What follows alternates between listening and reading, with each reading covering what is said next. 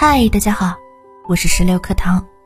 今天是十一月十九号，世界厕所日。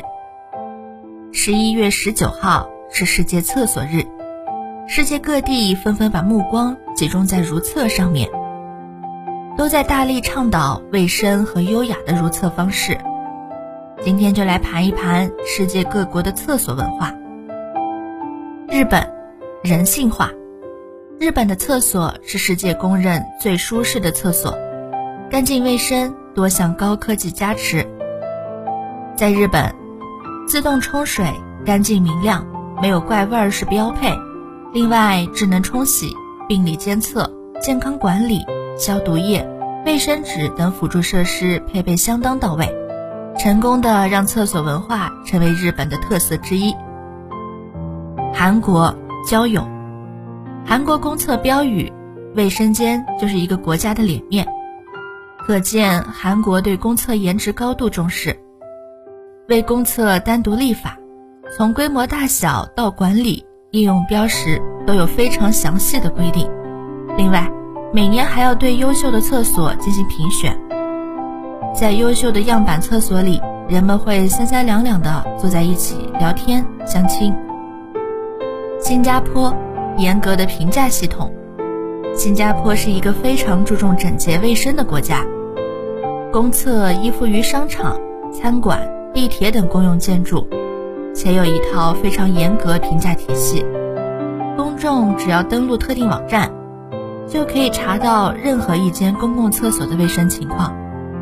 如果公众发现哪间公厕卫生条件不好，即可以登录该网站举报。该厕所的负责人将会面临处罚。加拿大星级饭店厕所标准。加拿大的公厕免费开放的相当彻底，厕所无人看守，公厕里的所有设备与用品都是免费供应的。厕所比较卫生、整洁、温暖，其干净程度可以把自己的衣服或者提包放在地上。大部分都能达到星级饭店厕所的标准。美国全员开放，美国没有大批新建独立的公厕，但规定啊，所有公共场所和商业用房都必须有厕所，而且还要对外开放。所以找公厕直接去书店、餐馆、车站等公共设施即可。另外，美国政府大楼的公厕都对市民开放。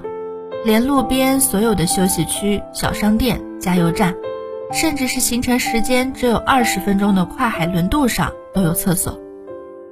新西兰洁癖，新西兰人似乎有点小洁癖，人口不多，厕所遍布，并且新西兰对公共厕所的保洁有一整套措施，清洁工每隔二十分钟就要来打扫一次。闹市的公共厕所啊。通常有专人随时进行清扫，另外，公厕的墙上都挂着当天负责打扫卫生的值班情况以及联系电话，人们可以随时拨打清洁公司的免费电话，叫清洁工来打扫卫生。澳大利亚，定时关闭。澳大利亚也是人少、厕所多且分布合理。以著名的景点悉尼歌剧院为例。占地一点八四公顷的景区中有超过二十间厕所。不过，在澳大利亚，有的厕所会在周末和节假日关闭，有的厕所每天只在一定的时间内开放，也有一些厕所出于安全考虑，门通常是上锁的，必须到指定的地点去领取钥匙。瑞士，晚上十点后不能冲厕所。瑞士公厕有两个特点：厕所数量少，厕所收费多。公厕一般分布在公园和教堂，收费一般在零点五至二瑞士法郎，约人民币三点二至十二点八元。